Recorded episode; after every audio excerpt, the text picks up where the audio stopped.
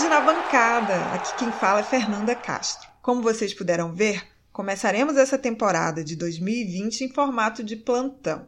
O motivo da gente começar nesse formato é a urgência de um tema muito importante para quem vive a arquibancada no Brasil: a ameaça da torcida única em nível nacional. Nos últimos dias de 2019, a Confederação Brasileira de Futebol divulgou seu novo regulamento geral de competições com alguns pontos muito controversos com relação aos direitos dos torcedores, eliminando os poucos critérios claros para definição de carga de ingressos destinada aos visitantes. O novo regulamento torna o texto ainda mais dúbio e indefinido. A medida foi tomada após a confusão ocorrida na 36ª rodada do Campeonato Brasileiro, em que a diretoria do Palmeiras, com apoio de autoridades paulistas, decidiu impedir o acesso da torcida do campeão Flamengo ao Allianz Parque. Já falamos de torcida única em diversos outros podcasts, mas tudo indica que esse será um dos assuntos mais importantes para esse ano que começa. Hoje eu conto com o parceiro Rodrigo Barneski para falar sobre esse assunto com a gente.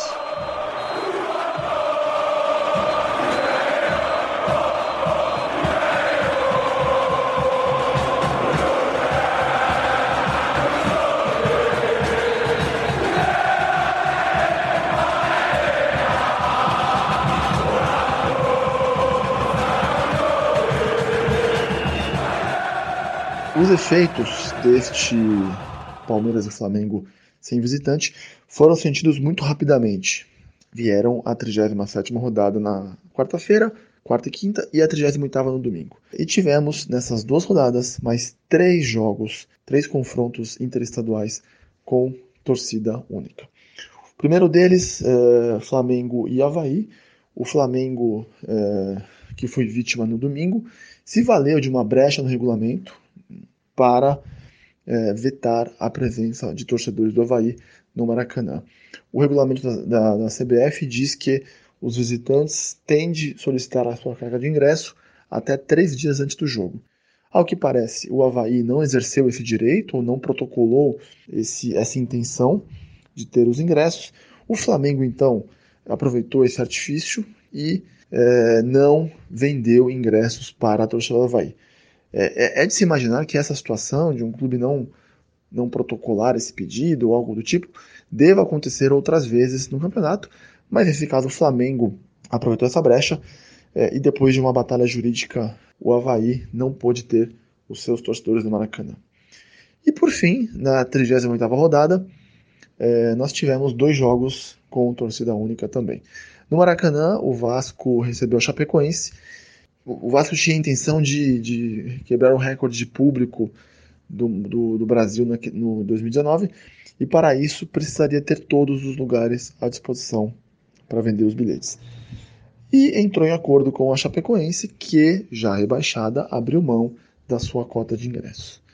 Ok, é um acordo dos clubes, é, não é uma imposição de terceiros, mas me parece grave da mesma forma, é, porque você está ignorando por completo o direito do torcedor. Você pode imaginar que deveria haver torcedores da Chapecoense ou que foram ao Rio de Janeiro, ou que moram no Rio de Janeiro, ou que por algum motivo pretendiam ir ao jogo, e poucos dias antes foram impedidos de exercer esse direito. Abrir mão de um direito como esse me parece um episódio também muito grave. Mas o caso mais é, emblemático dessa última rodada foi o duelo entre Cruzeiro e Palmeiras no Mineirão, o jogo que decretou o rebaixamento do Cruzeiro à segunda divisão. O Cruzeiro já dois dias depois da rodada 36, prevendo uma possibilidade de uma, de uma tragédia na última rodada, solicitou às autoridades e à CBF que não houvesse a presença de torcedores palmeirenses no estádio, inclusive em função da rivalidade entre as torcidas. Entre a terça-feira e a véspera do jogo, houve uma batalha jurídica muito grande, envolvendo STJD, CBF, Justiça, é, clubes, etc. E parecia até que não, não seria acatado o pedido do Cruzeiro, mas foi, e foi com requintes de crueldade. A decisão final veio menos de 24 horas é, antes do jogo, no sábado, véspera da partida. Portanto, palmeirenses que já estavam em Belo Horizonte ou que pretendiam ir ou palmeirenses que moravam ou moram em Belo Horizonte e queriam ir ao jogo, simplesmente não puderam. E, como acontece sempre no Brasil, nenhuma voz se levantou em defesa do torcedor. Os clubes é, parecem ignorar os torcedores visitantes, inclusive os seus, eles não se manifestam nunca em defesa desses torcedores. É, e, portanto, nós tivemos, nas últimas três rodadas do Brasileiro 2019, quatro jogos interestaduais com torcida única, o que é, nos deixa bastante preocupados para é, o que pode acontecer em 2020.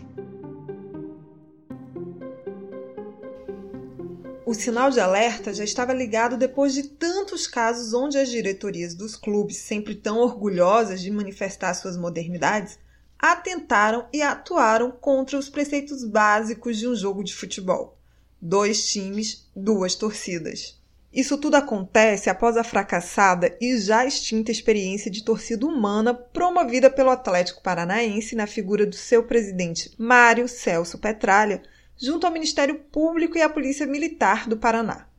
Em nosso plantão SDT na bancada número 2, gravado em agosto de 2019, o jornalista André Pugliese destrinchou ponto a ponto como a medida, além de prejudicial à cultura torcedora, não apresentou nenhum resultado concreto. Apesar de todos os dados apontarem a ineficiência do modelo de torcida única, a CBF nunca se pronunciou de forma pública sobre o assunto e também não se comprometeu com o tema. Barneski, afinal, o que diz o novo Regulamento Geral de Competições da CBF?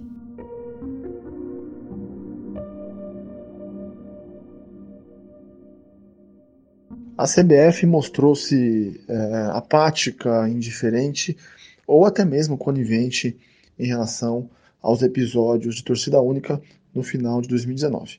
É, sempre foi assim, aliás, a CBF nunca teve qualquer atitude é, em defesa do torcedor ou é, contrária à, à, torcida única, vide o, o, fato de o Atlético Paranaense ter mantido aí o, malfadado projeto Torcida Humana durante pouco mais de um ano. Pois bem, é, o que fez a CBF em termos práticos? Ela, ela foi reagir ou foi responder de alguma forma apenas no final do ano passado, no dia 22 de dezembro, de maneira, diria eu, quase clandestina, com a publicação do seu Regulamento Geral de Competições para 2020. É, é um, é, o Regulamento Geral de Competições é um compêndio de, de normas que, que são válidas para todos os torneios promovidos pela CBF. Brasileiro, Copa do Brasil, etc. Ele tem é, atualizações, ou, ou, tem uma atualização de um ano para o outro, é, alguns ajustes, algumas atualizações, etc.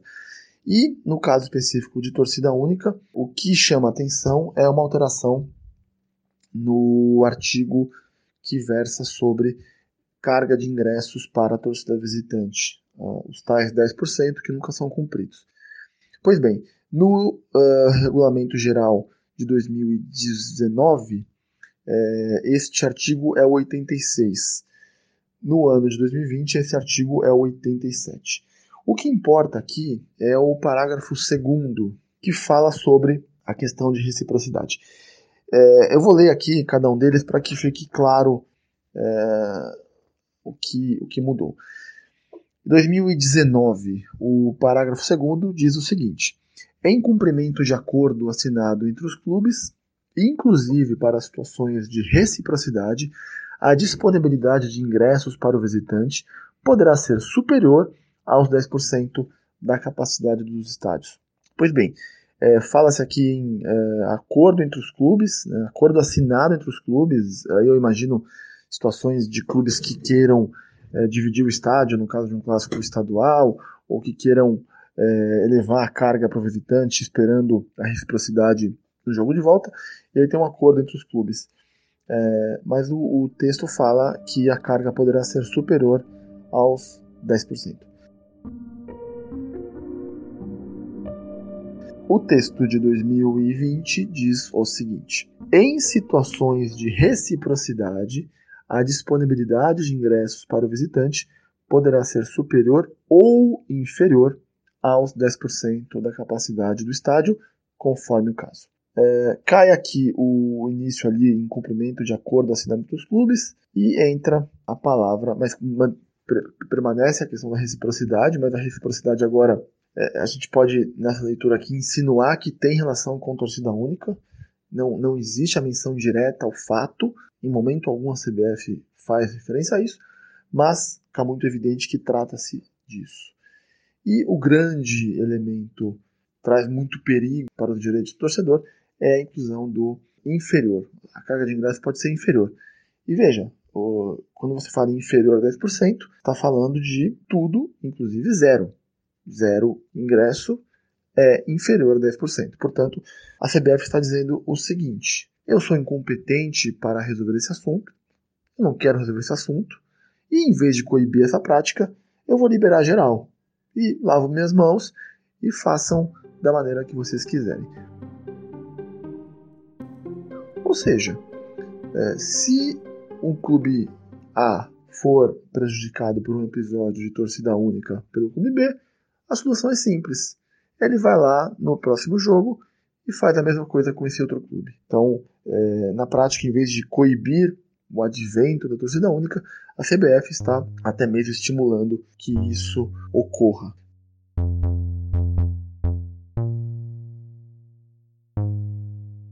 Agora que a CBF entregou aos clubes a autonomia de decidir quem pode ou não frequentar os jogos de acordo com o mando de campo, que cenário se desenha para os próximos anos? Já sabemos que dirigentes são pouco afeitos a pensar no interesse dos torcedores, até porque não são eles que ficam proibidos de frequentar os jogos. Em São Paulo já vamos ao quarto ano de proibição de torcidas visitantes em clássicos podendo agora estender essa violência até mesmo para jogos entre torcidas aliadas. Afinal, que tipo de torcedor estamos formando no Brasil?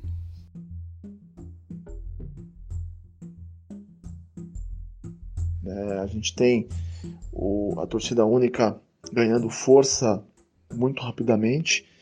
É, em São Paulo, nós caminhamos agora para quatro anos de exclusão do torcedor visitante em todos os clássicos. E, esse, e, e, o Ministério Público conseguiu ampliar o escopo para os clássicos de Campinas entre Ponte Preta e Guarani e também para os, os duelos entre clubes de Campinas e São Paulo e Santos. Então é, você vai tornando esse conceito de que o futebol é só para a torcida da casa e isso vai se tornando algo natural, né? Você, eu diria que tem uma geração de, de torcedores aqui em São Paulo que vai se habituando a essa situação de torcida única, até mesmo aprovando dentro de alguns, alguns segmentos da, das torcidas dos, dos, grandes clubes, é, mas para boa parte a torcida única nos clássicos é algo que pá, sempre foi assim. As pessoas já não, não discutem muito, não não,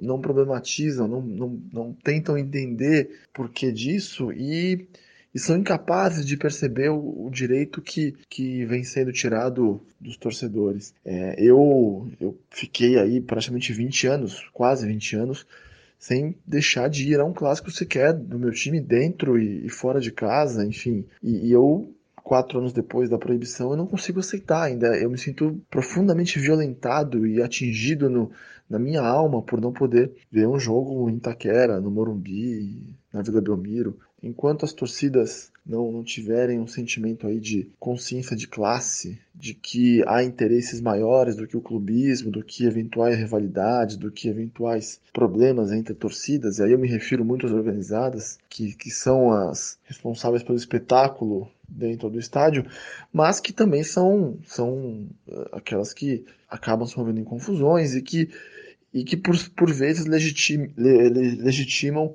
uh, interferências do Ministério Público, das autoridades, etc.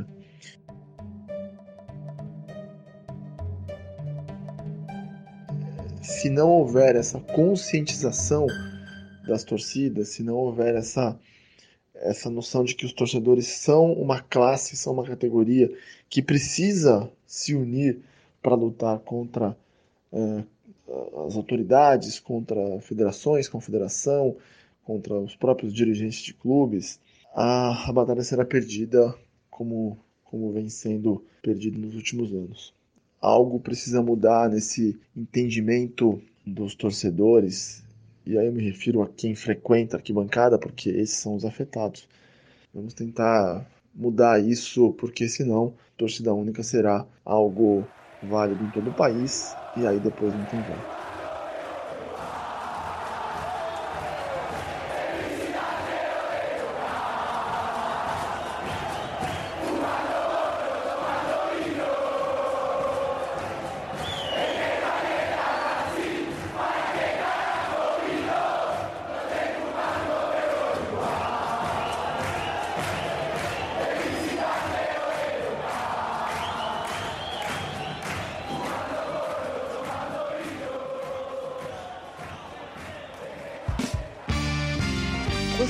Acaba de ouvir mais um Som das Torcidas na Bancada, um podcast em defesa da cultura torcedora, dos clubes e dos estádios.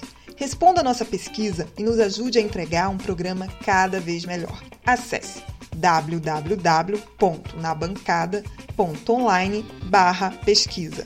Não esqueça também de nos acompanhar mais de perto no dia a dia, através do Twitter, arroba, na bancada e da linha de transmissão no WhatsApp enviando uma mensagem para 21 98080 9683.